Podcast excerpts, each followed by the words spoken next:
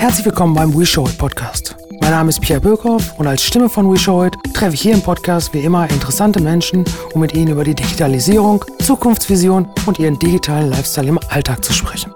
Mein heutiger Gast ist Jens Kosche, Geschäftsführer Dach bei Electronic Arts, einem der bekanntesten Spielepublisher weltweit. Spiele wie FIFA, Sims oder Battlefield dürften euch allen bekannt sein, um nur ein paar Spiele zu nennen, für die Jens mitverantwortlich ist.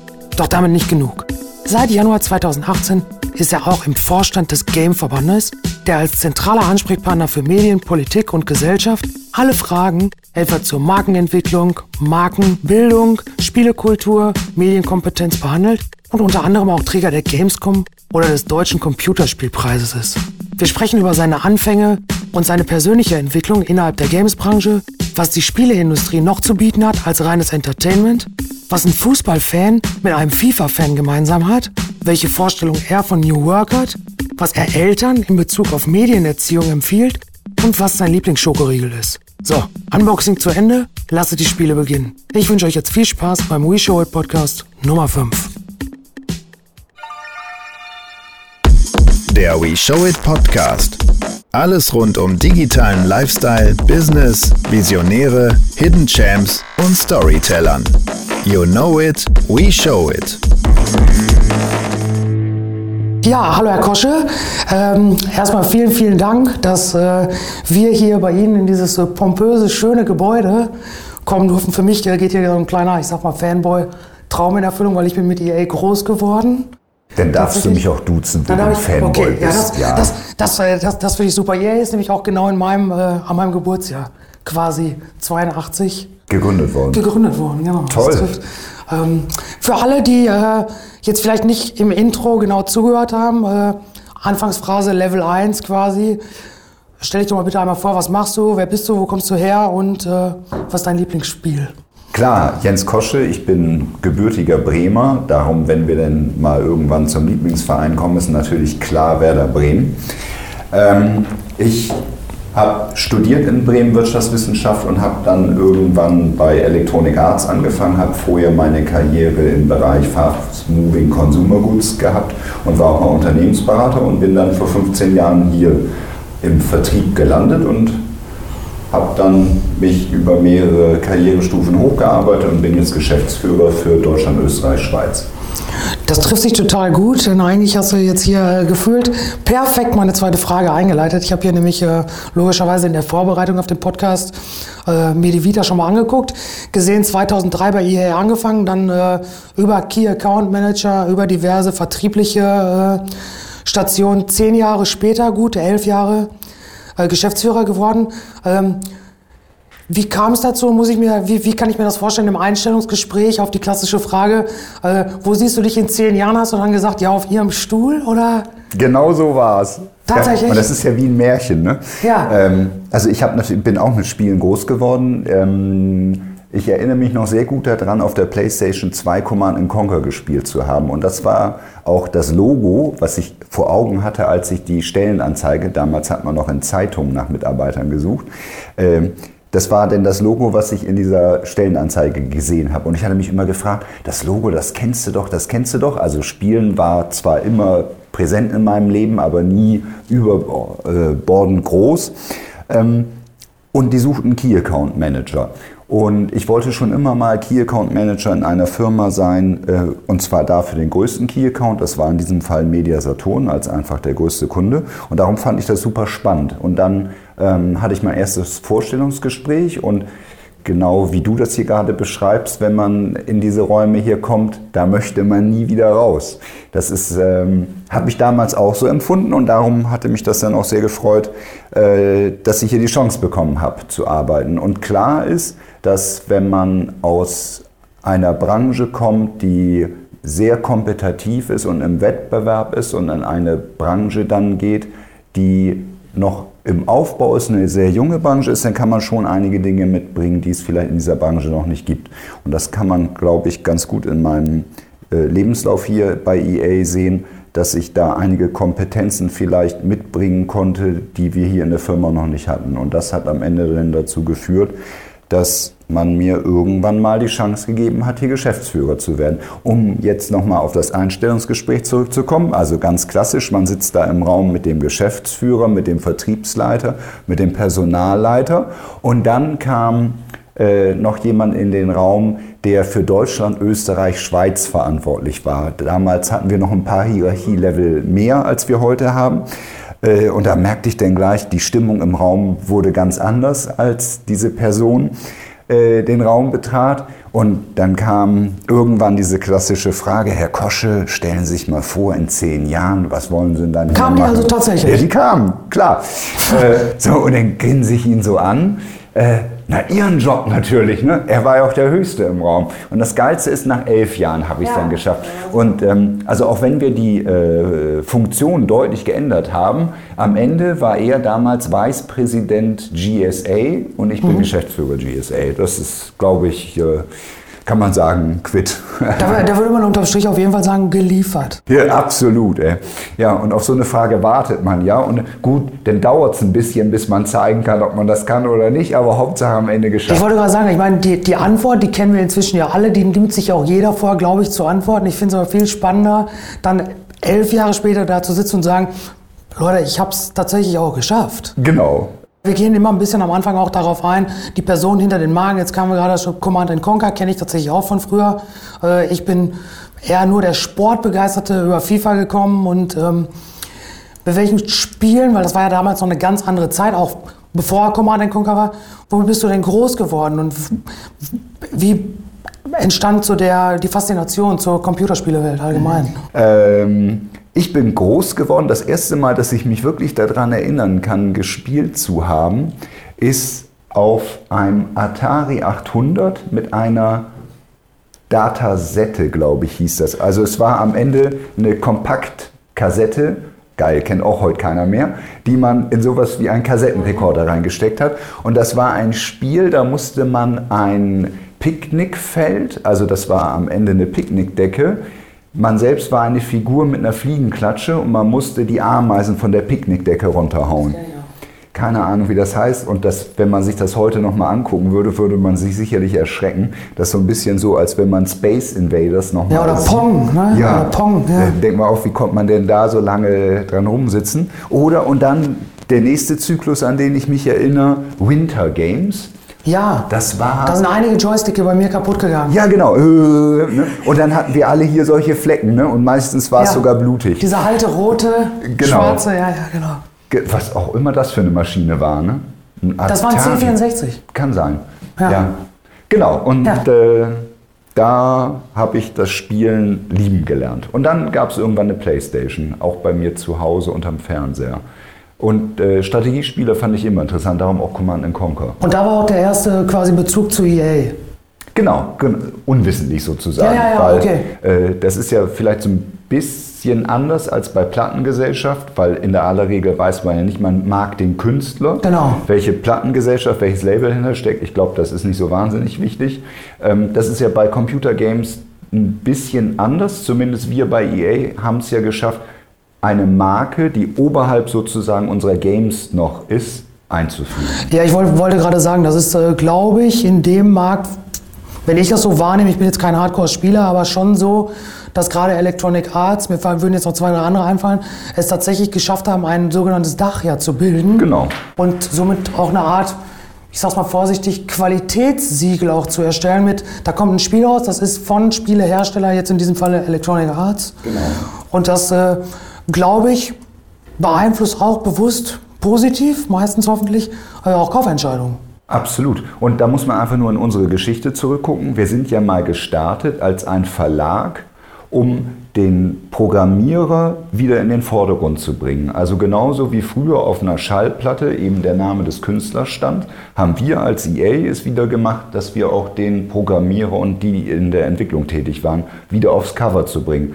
Weil vor uns war das so, dass eben der Game Publisher oder zum großen Teil ja auch Hardwarefirmen sozusagen gesagt haben, ich als Atari habe das Spiel gebaut, wer das wirklich gemacht hat, spielte keine Rolle.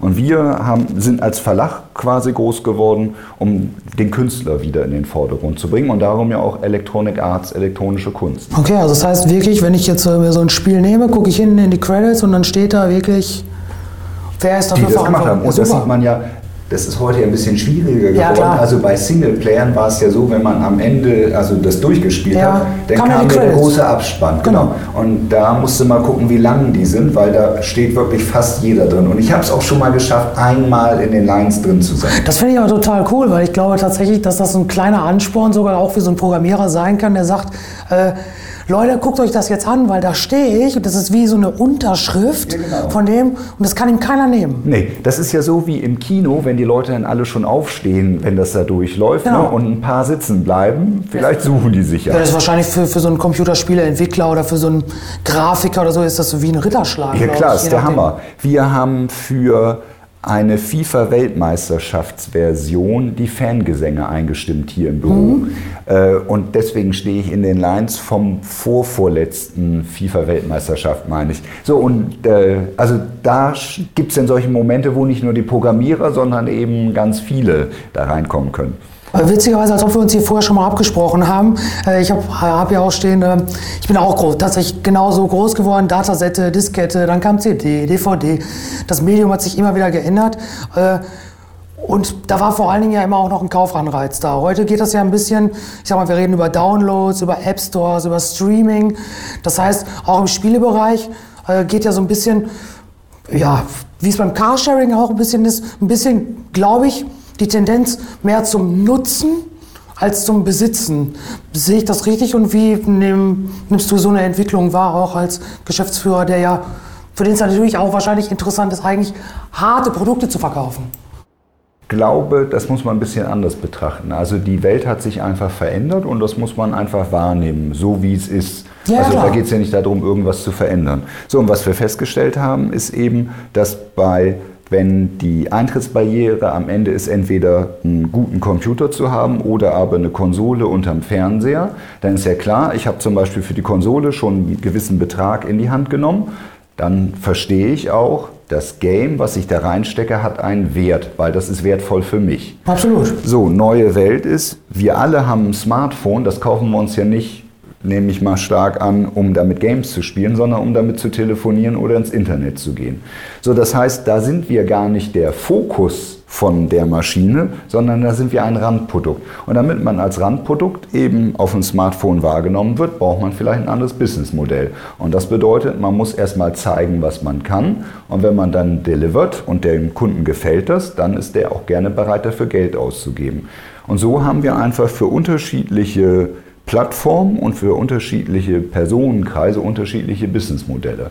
Und das ist, glaube ich, das Spannende im Games-Bereich, wenn man das mit anderen Medienkategorien vergleicht. Wir haben wirklich für unterschiedliche Zielgruppen und für unterschiedliche Gaming-Möglichkeiten unterschiedliche Geschäftsmodelle entwickelt. Und das haben wir vielen Bereichen voraus. Gibt es denn einen Unterschied? Also äh, ich greife da auch nochmal rüber zur Musikindustrie. Da gibt es ja, wenn ich, wenn ich das da sehe, da gibt es ja den klassischen, wirklich, ich konsumiere Musik in Form von Spotify, iTunes, wie auch immer. Und dann gibt es aber auch den, der kauft die CD. Das wird ja hier auch so sein. Gibt es da vielleicht sogar auch einen Unterschied im Markt, sage ich jetzt mal, der Deutsche zum Beispiel möchte vielleicht lieber wirklich das Spiel besitzen und der Amerikaner sagt, ich stream alles oder wie, wie muss ich mir das vorstellen? Gibt es da Die Tendenzen gibt es natürlich überall, aber das fängt bei uns schon viel weiter vorne an. Möchte ich eine Kreditkarte beim Kauf benutzen, ja oder nein? Und da sagen in Deutschland eben Ja, ja. viel mehr Leute Nein im Vergleich zu anderen Ländern. Genau. So, und das hat ja, glaube ich, ganz viel damit zu tun, man bezahlt mit Bargeld, weil man was in die Hand nimmt, also möchte ich auch das Ja. Spiel in die Hand nehmen. Dann haben wir da, also wir bieten für jeden an, das Spiel in die Hand zu nehmen und eben physisch zu kaufen. Das gleiche Spiel gibt es aber auch als Download. Und manchmal kann man auch ähm, Spiele im Download kaufen, wo es sogar mehr Inhalt gibt. Die Tendenz in Deutschland ist immer noch im Vergleich zu anderen Ländern eher physisch, weniger digital. Aber das ist auch, glaube ich, eine Entwicklung von, wie alt ist man. Ähm, Das heißt, wir werden immer mehr Leute nachwachsen haben, die eher auf digital gehen. So, und dann die nächste Stufe von, weil wir ja gerade noch beim kompletten Game sind, ist ja zum Streaming zu kommen oder zum Abo-Modell, genau. wo man eben äh, sozusagen sich die Nutzung des Games kauft und nicht mehr das Game selber. Das äh, haben wir auch. Da sind wir aber noch am Anfang, da kann man noch nicht so eine richtige Tendenz absehen, ob da die Deutschen grundsätzlich anders reagieren als andere Länder. Jetzt nehme ich das so ein bisschen wahr, wenn ich mir so diese ganzen App Stores und so angucke, dass äh, auch ein Spielehersteller oder die Industrie an sich so ein bisschen ja auch mehr hergibt. Äh, ich sag mal Stichwort äh, Software as a Service. Das heißt weitere Add-ons oder wie, äh, wie ist EA denn da aufgestellt und in welche anderen Lebensbereiche äh, das finde ich nämlich, da würde ich jetzt gerne so ein bisschen überleiten. Findet EA denn noch statt, außer in der rein, ich nenne es mal Entertainment-Branche? Da würden wir ja schon zu so einem Thema kommen wie E-Sports ist sicherlich irgendwo ein Twitter zwischen Sport und Großveranstaltung. Hm. Und da finden wir ja ganz klar statt. Ja, ich meinte, meinte er äh, nicht nur im gesellschaftlichen, sondern hier gibt es ja mit Sicherheit auch Geschäftsfelder, die, ich sag mal, EA Sports oder EA Games, nämlich ja ganz klar als ich sage es jetzt mal, Publisher für, für die Spieleindustrie. Jetzt weiß ich aber auch durch die Konferenzen und so, die wir ja auch veranstalten und so, das könnte ich mir gut vorstellen, fände ich spannend. Ähm, wo nimmt äh, EA denn auch noch Wissen in die Hand und sagt zum Beispiel, ich gehe in die Industrie und entwickle da Stichwort Virtual Reality etc., was für die Industrie oder somit, weil ich mir vorstellen könnte, jetzt von meinem äh, Bild her, dass natürlich niemand prädestinierter ist, da aktiv zu sein und da mitzuhelfen als die Spieleindustrie, weil die da, glaube ich, relativ am weitesten ist. Und da haben wir ein ganz einfaches, sogar deutsches Credo, Schuster bleibt bei deinen Leisten. Wir werden uns immer für Gamer stark machen und gute Games produzieren, weil das können wir am allerbesten und da bleiben wir. Bei. Ja, das finde ich gut. Von der Entwicklung her ist ganz klar E-Sports das Thema, was wir am ehesten in eine Richtung entwickeln, was vielleicht ein bisschen außerhalb der klassischen Games-Industrie ist, weil das hat ja ganz viel mit Veranstaltung, Veranstaltungstechnik, wie organisiert man überhaupt solche Events zu tun und nicht mehr klassisch mit dem, ich programmiere ein Game und das ist auf einem Datenträger oder wird per Download verkauft. Da greife ich mal direkt vor, weil wenn wir da jetzt so schön sind, ich selber habe ja vorhin auch erzählt, ich bin ein extrem großer Fußballfan, liebe es ins Stadion zu gehen, das wahrzunehmen. Ich hatte ähm, in meiner beruflichen Karriere tatsächlich äh, vor, ich weiß gar nicht, vor zig Jahren mal die Chance für die ESL zu arbeiten, mhm. äh, für die äh, ein Tool zu entwickeln, äh, On- und Offline-Medien zu verbinden auf den damals noch wirklich sehr kleinen Events. So eine Roadshow war das eher und so. Und äh, ja, jetzt sehe ich, gucke ich mir so eine ESL One an mhm. und denke wirklich nur so, wow, was, was ist da entstanden in den letzten Jahren? Dann mhm. gibt es die Bundesfördermittel, die auch das irgendwie fördern. Ja, ich, ich finde da die Entwicklung spannend und jetzt mal als reiner Sportfan fände ich mal interessant, wie du äh, dazu stehst. Wo, wo, wohin wird sich das deiner Meinung nach entwickeln? Reden wir vielleicht in fünf Jahren darüber, dass da äh, auch eine DFL, wird da ja wahrscheinlich anders heißen, äh, sagt, keine Pyrotechnik in der AOL Arena oder wird es da so eine Fanszene, wird es das geben? Gibt es das schon? Wohin geht da die Reise? Also was wir ja klar sehen können, ist, dass je jünger die Spieler sind, desto mehr kennen sie elektronische Spiele überhaupt. Das heißt, bei einer jüngeren Zielgruppe keine Ahnung, irgendwas zwischen 10 und 20 können wir davon ausgehen, dass wirklich jeder weiß, was ein Spiel ist. Und das ist eben anders, als wenn man in unserer Generation vielleicht guckt, zwischen 30 und 50 vielleicht, wo es ganz große Teile gibt, die noch gar nicht gespielt haben. In Deutschland ist der durchschnittliche Gamer 37 mhm. und wenn man es über die Gesamtbevölkerung betrachtet, spielen 50 Prozent aller Deutschen. Ne? Und dann kann man eben schon sehen, da muss es ja offensichtlich auch welche geben, die nicht spielen. Das ist bei Leuten unter 20 nicht der Fall. Das heißt, wenn man dann eben guckt, wie könnte da die Entwicklung sein, das sind auf jeden Fall Leute, die für den E-Sports, die E-Sports als ihren Sport wahrnehmen können.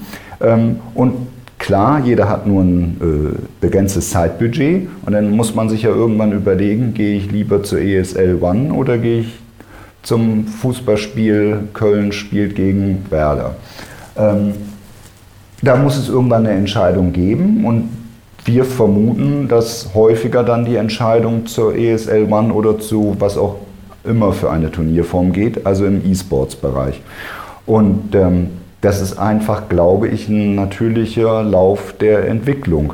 Und wie das dann organisiert ist, wird man dann einfach sehen. Ähm, und da gibt es ja schon Ligen, die organisiert sind. Also im Grunde genommen gibt es da ja schon ganz viel. Und klar, äh, manchmal nimmt man da Anlehnung an den echten Sport und manchmal eben nicht.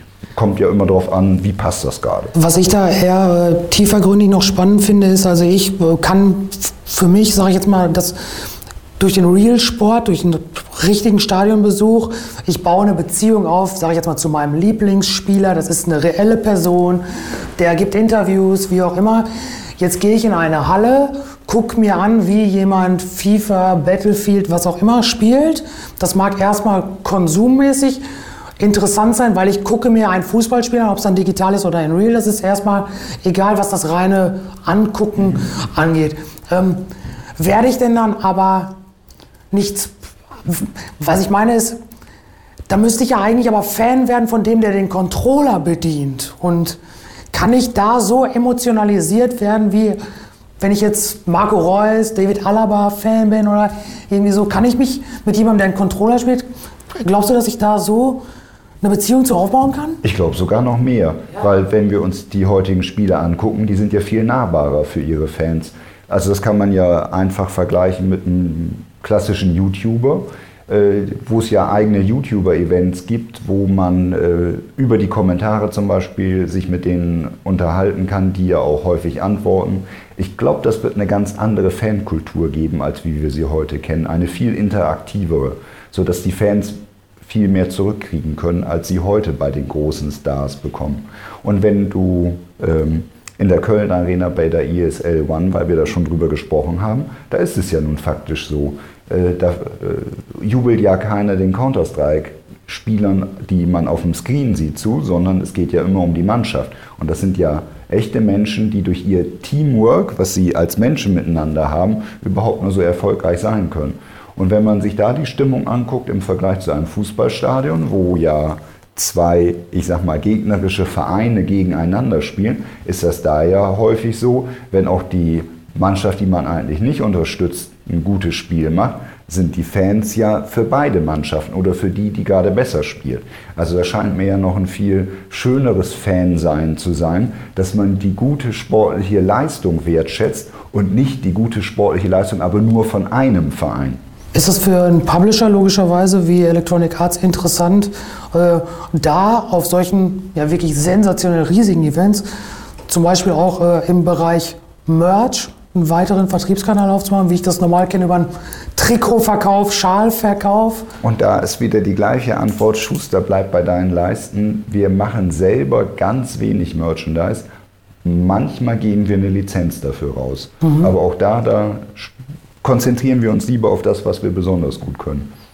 Ich habe einen Satz gelesen, den fand ich total super und den hätte ich gerne mal ein bisschen tiefer erklärt. Und zwar, das Motto von EA ist von der Couch zum Champion. Mhm. Wer kam dann auf und was genau soll mir das sagen? Steh auf und geh raus oder nein, nein?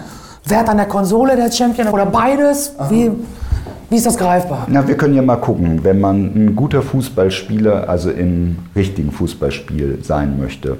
Ne, ich meine, wir haben alle vielleicht mal Fußball gekickt, vielleicht auf dem Pausenhof, dann irgendwann im Verein und dann hat ja jeder noch einen so im Hinterkopf, ja, der ist im Verein geblieben, ich bin da rausgegangen, äh, der fand das so geil, dass er da weitergemacht hat. Und dann braucht man ja nur mal gucken, wie viele denn ähm, dann in eine Jugendmannschaft reingekommen sind, äh, dann B-Jugend, A-Jugend und so weiter. Das ist ja wie eine Pyramide. Ne? Da fangen ganz viele an und am Ende, dass man es denn mal schafft, ähm, was weiß ich, also sogar Kreisverein oder so, weil die Pyramide ja, so unten so breit ist.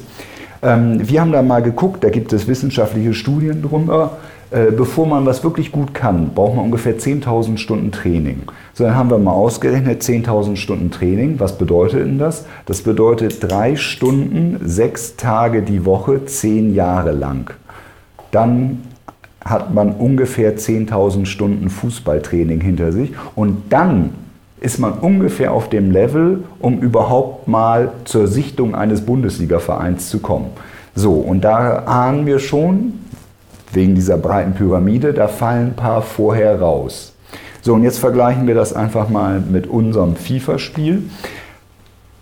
Wir spielen ab und zu am Wochenende, vielleicht sogar länger als diese drei Stunden. Und den Skillset, den man braucht, den muss man vermutlich im Moment noch nicht 10.000 Stunden lang trainieren. Das heißt, es ist viel leichter, eine herausragende Rolle in einem FIFA-Turnier einzunehmen, als das bei einem echten Fußballspiel der Fall ist. Das kann natürlich sein, dass irgendwann die Skill-Level sich da ändern, dass ähm, man dann vielleicht länger braucht als heute. Aber grundsätzlich ist es leichter, in unserem FIFA-Spiel weiterzukommen, auch mal einen Pokal zu bekommen, auch mal im echten Leben auf der Bühne zu stehen, als dass das beim normalen Fußball der Fall wäre. Jetzt haben wir äh, gerade 10.000 Stunden Training, äh, flache Hierarchien. Komme ich mal rüber zum Thema New Work, neue Arbeitswelt.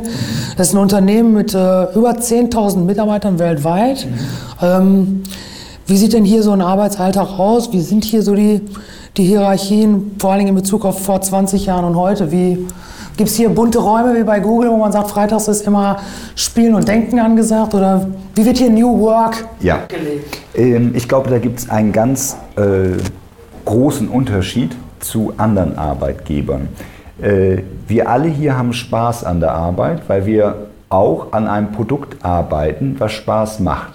Und das, glaube ich, unterscheidet uns erstmal grundsätzlich von vielen anderen Unternehmen, die versuchen, auf ein Produkt, was vielleicht nicht ganz so lustig ist wie unseres, diese Spaßmentalität raufzulegen. Diese, das ist eine pure diese, intrinsische Motivation. Ja, genau, ich komme hier hin, weil ich das, weil ich das, das einfach toll will. finde. Ja, ne? ja. Äh, ich finde das toll, was wir machen. Äh, ich finde das toll, wie wir das machen. Und das motiviert mich, jeden Tag hierher zu kommen. So, und dann gibt es natürlich auch, und dann denkt man, ja klar, also hier Marketing, äh, Entwicklung und so, ja. verstehe. Buchhaltung. Ne? Das ist ja so ein klassischer Beruf, wo man erstmal meint, ähm, das ist so wie in jedem Unternehmen. So, dann haben wir hier unsere Buchhaltungsabteilung sitzen und alles Gamer, die sich jeden Tag darüber unterhalten, hier, ich habe gerade das Spiel und da bin ich an der Ecke, sag mal, hast du da einen Tipp für mich, weil ich weiß, du hast das doch schon mal gespielt. Ne? Da sind wir schon mal alle hier alle in der Firma auf dem gleichen Level, wir sind alles Gamer, können uns gegenseitig helfen. Das sorgt natürlich auch dafür, dass wir Vertrauen haben zueinander, weil ich frage den nach was, wo ich schwach bin, zeige ja schon mal, ich habe das Vertrauen, dass der diese von ihm vielleicht wahrgenommene Schwäche äh, nicht ausnutzt. Das heißt, ähm, wir sind hier alle ähm, auf Augenhöhe miteinander und das nicht nur, wenn es darum geht, über Games zu sprechen, sondern eben auch im normalen Business-Kontext. Wir benutzen alle moderne Kommunikationsformen, ähm, all das, was man sonst so über moderne Arbeit liest, Homeoffice, was weiß ich, gibt es hier alles. So, und äh, flache Hierarchien hatten wir, glaube ich, auch früher schon. Ähm, jetzt weiß ich gar nicht, wie das in anderen Firmen ist, aber natürlich duzt sich hier jeder. Das ist von dem IT-Mann bis zum CEO. Ähm, ich hoffe, das ist in anderen Firmen auch so. Das ich, hoffe ich auch. Ja, befürchte, es ist noch nicht so weit. Hat für mich immer eine andere Art von Augenhöhe. Hört sich doof an, aber. Ah, natürlich. So, und ich war auf einer Konferenz, weil ihr ja auch Konferenzen ja. organisiert. Und da war der CEO einer Firma, die Fenster herstellt. Und die hatten sich dann lange überlegt, was können sie machen und sie wollen unbedingt digitalisieren und haben sich da ganz tolle Sachen überlegt, wie man dann auch Fenster digitalisieren kann. Und um diesen neuen Hauch auch äh, den, äh, allen Mitarbeitern zu erklären, hat sich der Vorstand zusammengesetzt und lange überlegt, was sie denn da als Symbol nehmen können und haben sich dann überlegt, sie ziehen keine Krawatten mehr an. Oh, Startup-Mentalität, ersten Knopf auf, los geht's. Da konnte ich mich vor Lachen im Publikum kaum halten, weil wenn das sozusagen das Zeichen ist, Jetzt dann denke ich mir, na, dann ist da noch ein Schritt zu gehen. Ja, ja. Ja, das haben wir hier alles nicht. Jetzt fiel vorhin äh, total oft so dieses Schuster bleibt bei deinen Leisten. Äh, in der Recherche ist mir trotzdem äh, was total, was ich ein zukunftsweisendes spannendes Thema finde, aber äh, ja, äh, in meine Wall gekommen. Und zwar äh, vor zwei Jahren hat äh, in Amerika EA ein Programm initialisiert, das hieß EA Play to, Learn. Da haben die Kids und Jugendliche eingeladen, um denen zu zeigen, was braucht man in der Zukunft für Data Skillset, was, was bringt die Spiele, also lass mal dahinter blicken, was könnte hier alles werden, von der Buchhaltung bis über alles. Ähm, fand ich total spannend. Gibt es hier sowas auch in Deutschland oder im Dachraum und äh, wie könnte, nicht wie ist, sondern wie könnte vielleicht so eine Firma wie EA äh, partizipieren und so ein Themenfeld wie Bildung auch mitgestalten, weil spielerisch was gestalten, um intrinsisch irgendwie zu motivieren, finde ich spannend. Klar, also das machen wir, ich würde jetzt vermuten, schon länger als zwei Jahren, äh, dass wir hier regelmäßig Klassen haben, äh, also es sind keine Schulklassen, mhm. sondern wo äh, junge Menschen zu programmieren lernen. Weil klar ist, das wird irgendwann mal eine Grundvoraussetzung sein, um in unserem modernen Leben ein besonders gutes Leben führen zu können. Und da helfen wir gerne bei.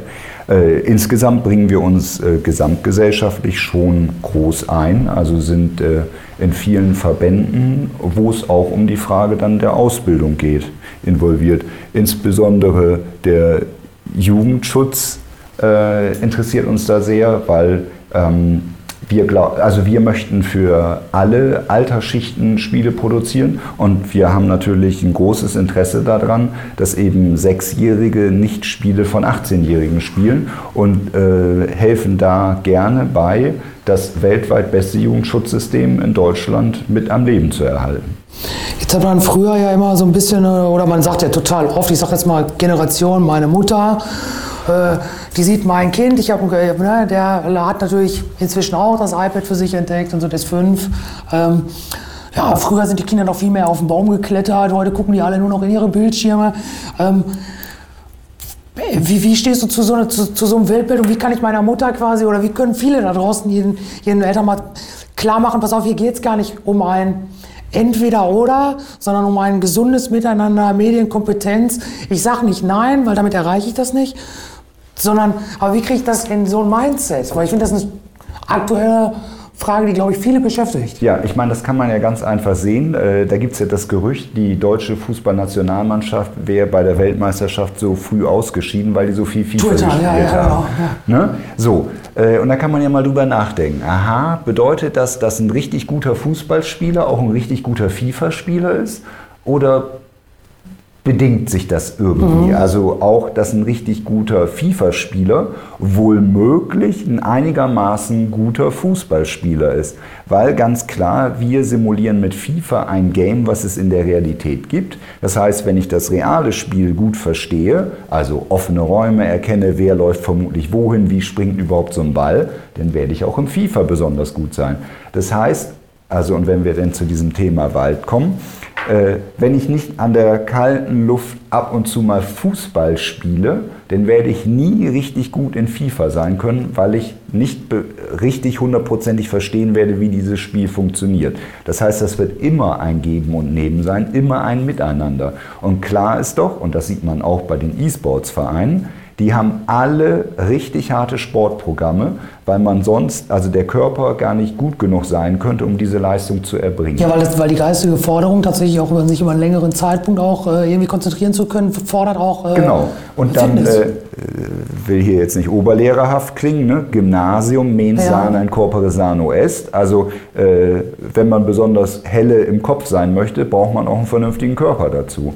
So, das heißt, das ist alles eins. Und nur zu glauben, ähm, dass man zum Beispiel im Wald äh, alle Kompetenzen lernen kann, die man im heutigen Leben braucht, hm, da fehlt dann halt was. Ja. Bleiben wir aber mal kurz im Wald. Ähm, Offline First ist so ein Thema, das wir auch immer sehen. Ähm, nimmst du dir als jemand, der ja völlig in einer digitalen Szene unterwegs ist und die bedient, äh, bewusst Offline-Zeit und wie sieht die aus?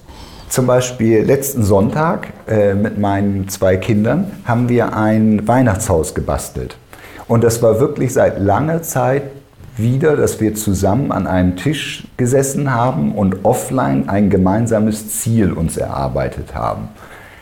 Äh, also mache ich. Und äh, Bücher lese ich auch immer noch, äh, richtige Bücher, die ich in die Hand nehmen kann. E-Books finde ich nicht so eingängig. Nee, bin ich auch, bin ich auch wieder der, total haptisch. Ich habe mir irgendwann mal zwei Jahren mal so ein Kindle geholt, den habe ich zweimal angefasst und seitdem kaufe ich wieder Bücher, weil dieses Ja. Umblättern und Und das Beste ist, ich hatte dann äh, natürlich auch ein paar E-Books gelesen, um mir dann die echten Bücher zu kaufen, weil klar, das Cover habe ich ja noch nie gesehen. Das heißt, ich weiß gar nicht, dass ich das Buch schon mal gelesen habe. irgendein Buchtipp, mal so als Einschub. Oh, der neue ähm, Game of Thrones ist doch gerade rausgekommen, letzte Woche. Die Vorgeschichte. Hat die Vorgeschichte, ja, okay. Ja. Wir warten ja alle auf, äh, auf den Äh, April, äh, genau. bis es zu Ende geht. Ja. Aber das Ende geschrieben ist, glaube ich, noch gar nicht. Jetzt schreibt er erst die Vorgeschichte, ne? so ist das, glaube ich. Ich glaube, er schreibt das auch nicht, sondern das Ja. machen Drehbuchautoren. Da steht wahrscheinlich Die haben sich daher künstlerische Freiheit rausgenommen. Naja, ich bin äh, als. Serienfan total gespannt. Ja. Kommen wir mal äh, zum, zum, zum Standort Köln. Ähm, Köln hat dieses Jahr gesagt, wir wollen die Game-Hauptstadt in Deutschland sein. Mhm. Haben dann unter anderem ja äh, auch äh, das Game House initialisiert. Das Genau. ist natürlich total super wahrscheinlich in der Homebase, dass sowas initialisiert wird, dass die Homebase-Stadt sagt, wir wollen hier Chef sein. Ist das... Äh, ist dieser regionale Vorteil, dass man hier dann noch sitzt, äh, wirklich ein Vorteil? Und wie sind da äh, die Schnittstellen zu solchen Institutionen, äh, Politik, Stichwort Förderung und so?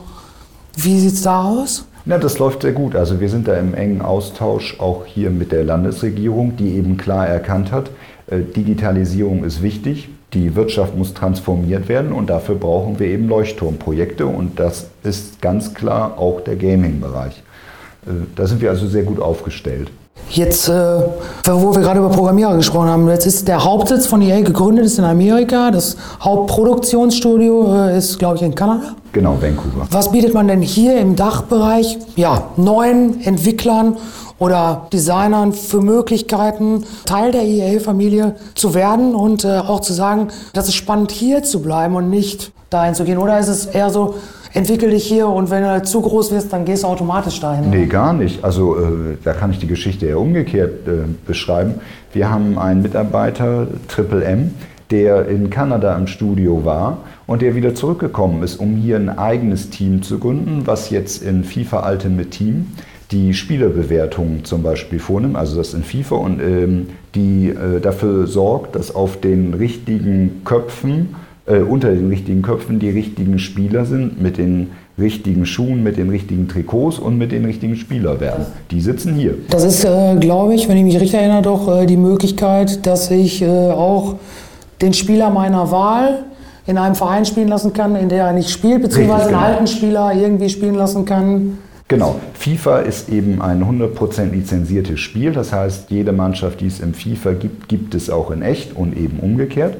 Ähm, Und wenn man aber mal mit Beckenbauer äh, bei Bayern München spielen möchte, mit der heutigen Bayern München Mannschaft, dafür haben wir eben die Möglichkeit, äh, FIFA FAT zu spielen, wo genau das möglich ist. Das finde ich spannend, wenn dann einer zurückkommt und so ein Team leitet. Das heißt, äh, ihr bietet auf jeden Fall ja dann anscheinend Mitarbeitern die Möglichkeit, aktiv das Unternehmen auch weiterzuentwickeln. Korrekt? Absolut, Klar, ja. Äh, Und ich meine, da haben wir noch mehr Beispiele. Stichwort Accelerator-Programme oder irgendwie, was, was macht ihr da genau? Was kann jeder mit einer guten Idee erstmal, sag ich mal, zu dir kommen und sagen, so ist es und wenn du findest, das ist es, dann sagst du, wäre ich bereit für ein Team zu stellen, mal probeweise oder wie? Wir haben zum Beispiel in äh, Amerika, in Redwood Shores, eine Dame sitzen, die hat ein Yoga-Programm entwickelt. Ach. Also gehen tut das schon. Jetzt äh, ist mir hier aus Deutschland da noch nichts äh, so im Kopf, aber möglich wäre das. Ich habe noch drei Fragen. Ähm, das ist einmal, äh, wer oder was inspiriert dich denn persönlich? Ich glaube, da gibt es viele Vorbilder, denen ich versuche nachzustreben. Ähm, ich finde es immer ganz toll, äh, sich einen Plan zu setzen, was anzufangen und auch zu Ende zu bringen. Und da brauchen wir ja gar nicht weit gucken, also zu irgendwelchen Stars, das kann jeder. Ähm, ich hatte mal den Plan, Marathon zu laufen. Und dann haben wir das, äh, da war ich 26, in der Firma gab es glücklicherweise noch mehr, die diesen Plan hatten. Und dann sind wir in New York Marathon gelaufen. Ähm, also das sind eher die Dinge, die mich kicken. Eine Idee zu haben von einem Ziel, was erstmal unerreichbar scheint, und dann einen Plan zu machen, dass man es dann plötzlich doch erreichen kann. Und ich meine, am Ende äh, kommen wir wieder zum Anfang mit dem Bewerbungsgespräch. Natürlich hatte ich keinen Plan, nach zehn oder elf Jahren hier Geschäftsführer zu werden, aber die Idee ist sozusagen bei dem Gespräch entstanden. Und dann ergibt sich irgendwo auch die Möglichkeit, mal nachzudenken, wie könnte das denn überhaupt passieren. Finde ich tatsächlich total spannend, um mal einen ganz anderen Ansatz zu sagen, ich komme gar nicht über eine Person, sondern eher über eine Sache. Finde ich mal ganz anders gedacht. Ja, und ich meine, Personen, das sind ja immer ganz viele Facetten. Und jetzt zu sagen, das ist mein Vorbild, mein Guru, das ist ja Mumpitz. Da werden wir so viele Seiten finden. Aber vor allen Dingen, dann eifert man ja auch irgendwie nach. Und ja, weißt du selbst das auch mal. Jetzt ähm, kommst du ja aus dem ja, aus der Unternehmensberatung, äh, Vertrieb. Da gibt es ja jetzt auch von, äh, angefangen bei EA bis heute, äh, das wird ja immer kanalübergreifender. Also sprich, da kommen solche Sachen wie Social Media überall. Dann reden wir wieder über die Bandenwerbung, dann reden wir über Influencer. Wohin geht da die Reise für EA und was ist da entscheidend, quasi ein Baustein zu werden? Zum Beispiel für so einen Influencer oder so.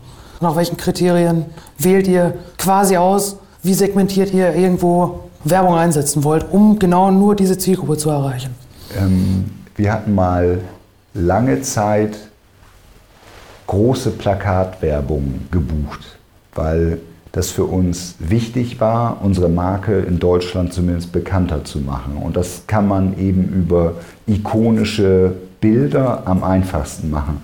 So, dann haben wir mal irgendwann nachgerechnet, lohnt sich das überhaupt? Also zahlt das noch irgendwo drauf ein?